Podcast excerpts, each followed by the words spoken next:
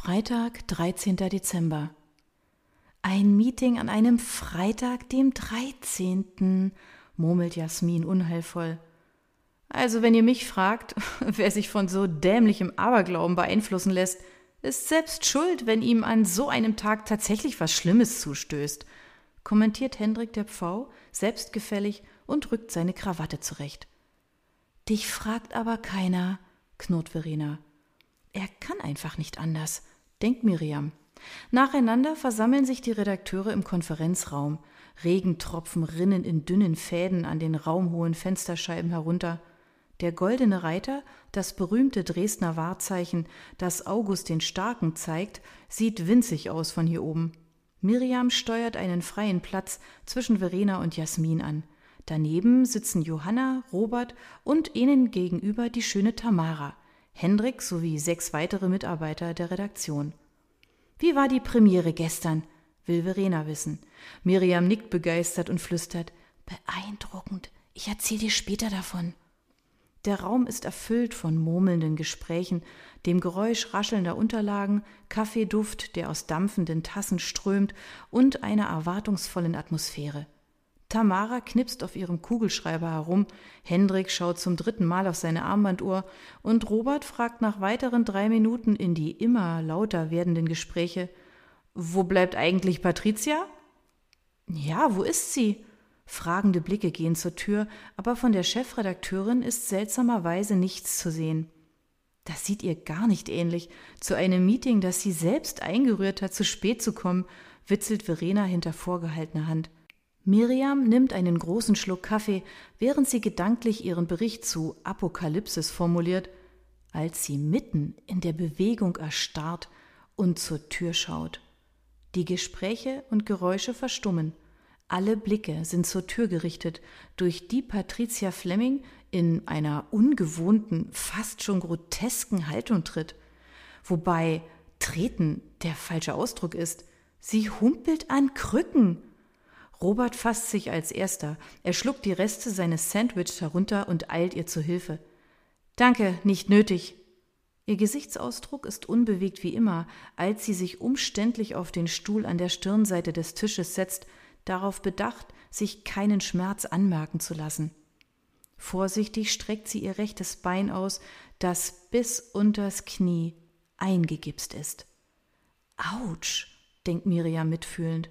Patricia verzichtet auf ein Guten Morgen und nickt nur knapp in die Runde.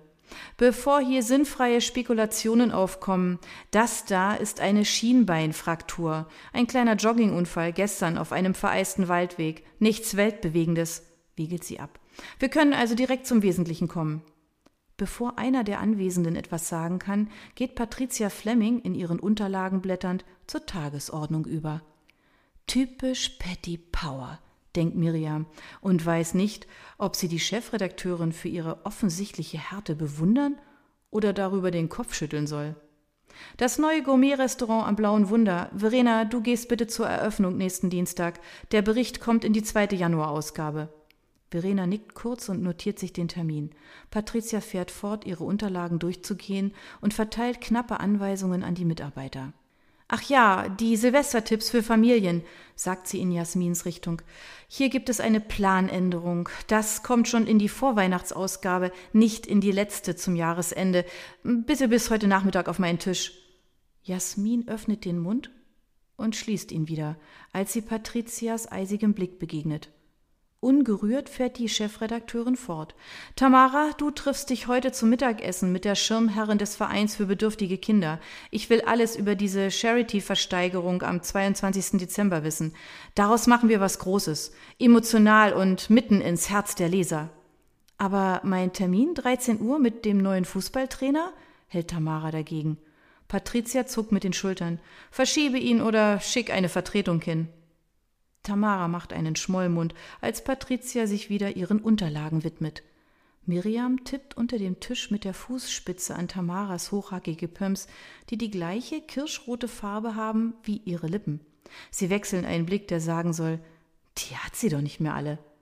Als hätte die Chefredakteurin das mitbekommen, pfeffert sie ihren nächsten Befehl durch den Raum. Der Apokalypsis-Premierenbericht kommt ebenfalls in die Vorweihnachtsausgabe. Ich brauche ihn heute Nachmittag. Das ist doch kein Problem, Miriam?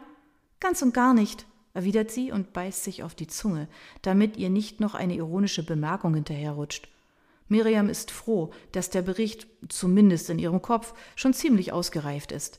Es wirkt beinahe so, als würde Patty Power absichtlich nach Lust und Laune die Deadlines vorziehen, um ihre Mitarbeiter kurz vor Weihnachten zu ärgern oder einfach nur, um zu beweisen, dass sie es kann. Nicht, dass es Miriam etwas ausmachen würde. Sie hat ja ohnehin nicht vor, das Fest in irgendeiner Art zu feiern, aber andere Leute schon. Sie beobachtet, wie Jasmin hektisch unter dem Tisch eine Nachricht in ihr Smartphone tippt, vermutlich um ihre Eltern zum hundertsten Mal zu bitten, ihr Kind aus der Kita abzuholen, weil es bei ihr wieder mal später wird. Wie weit ist die Ankündigung zum Skiweltcup an der Elbe? Liegt schon auf deinem Schreibtisch, erwidert Hendrik voller Ehrerbietung. Dieser Schleimer. Oh. Patricia nickt wohlwollend. Okay, sagt sie schließlich und klappt ihre Mappe zu. Das dürfte es gewesen sein. Ihr scheint noch etwas einzufallen, denn sie hebt ihren Zeigefinger. Eine Kleinigkeit noch. Miriam? Miriam zuckt zusammen. Sie war in Gedanken schon bei ihrem Bericht, der nun früher fertig werden muss.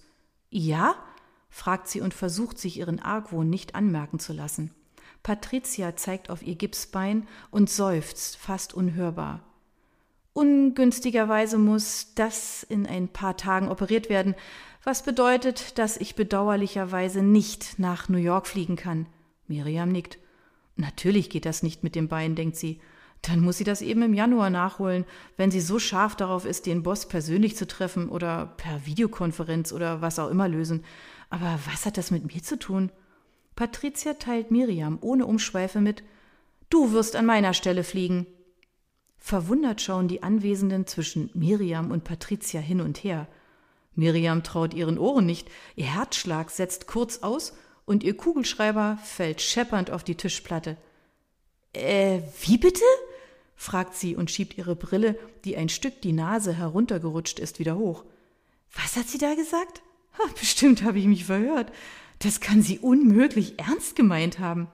Du fliegst nach New York und hast die ehrenvolle Aufgabe, Christoph Berger an meiner Stelle am 18. Dezember den Jahresbericht darzulegen und sie weist mit einer feierlichen Geste nach links zu dem Regal, in dem der Medienpreis steht, ihm den Preis zu überreichen.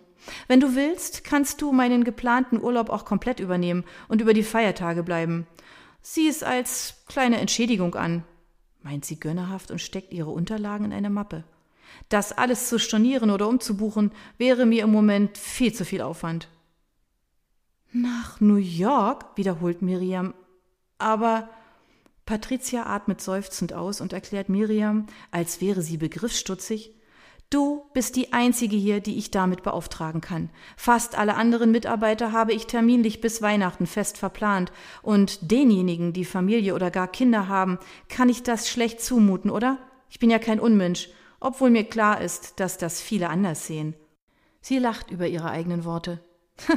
Und da du ohnehin nicht viel von Weihnachten hältst, wie wir alle wissen, bist du bestens für diese Aufgabe geeignet. Für sie ist damit alles gesagt. Sie erhebt sich von ihrem Stuhl und stützt sich auf ihre Krücke. Den Jahresbericht gehen wir am kommenden Montag gemeinsam durch, damit du im Bilde bist. Christoph mag es nicht, wenn Leute nicht aussagefähig sind. Aha. Mehr kann Miriam nicht denken, als sie im Pulk der Kollegen aus dem Konferenzraum gedrängt wird. Tamara boxt sie spaßhaft in die Seite und sieht aus, als hätte sie sich in einen funkelnden Diamanten im Schaufenster eines Juweliers verliebt. Mensch, Miriam, New York, du bist so ein Glückspilz. Wenn ich dich nicht so mögen würde, würde ich dich spätestens jetzt vor Neid hassen. Miriam sackt auf ihren Schreibtischstuhl und stützt den Kopf auf die Hand. New York. Oh, bitte nimm mich mit, fleht Verena händeringend quer durchs Büro. Hendrik schüttelt den Kopf, als könnte er es nicht fassen. Na, wenn das mal nicht eine Nummer zu groß für dich ist.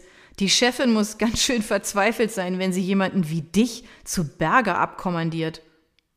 Miriam muss angesichts dieser Unverschämtheit schlucken. Ah, was hat sie denn erwartet? Dass sich Schwarzbach seit ihrer Begegnung auf dem Eis plötzlich in einen netten, umgänglichen Menschen verwandelt hat? Nein, er mag vielleicht noch eine andere Seite haben, aber im Grunde wird er immer ein arrogantes Großmaul bleiben. So sprachlos würde ich mich ihm allerdings nicht zeigen, sonst schickt er dich postwendend wieder zurück. Packt er noch eins drauf, aber Miriam hört nicht mehr hin, weil ihr Patrizias Verkündigung, die sie Kleinigkeit genannt hatte, noch in den Ohren klingelt. Obwohl sie sich kaum konzentrieren kann, zwingt sie sich, den Premierenbericht zu beenden und mailt ihn an Patricia, die sich nach dem Meeting ins Homeoffice verabschiedet hat. Dann schaltet sie ihren Computer aus und verlässt immer noch verwirrt und mit mulmigem Gefühl im Bauch die Redaktion. New York. Warum eigentlich nicht?